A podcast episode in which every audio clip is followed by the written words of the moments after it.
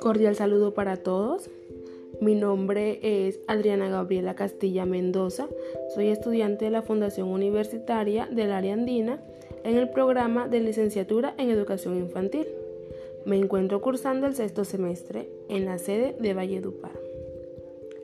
El día de hoy les hablaré un poco sobre la realización del diagnóstico en espacios no convencionales en niños de distintas edades que practican voleibol. Este fue realizado en el Parque Garupal, que se encuentra ubicado al norte de la ciudad de Valledupar. Durante la observación, logré visualizar el comportamiento de los niños mientras realizaban calentamiento. Se notaban atentos, entusiasmados, por así decirlo, felices.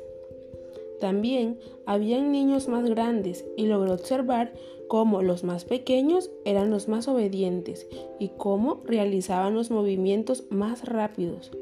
Con un poco de dificultad, pero se les entiende por su edad y por el proceso de estimulación que están llevando.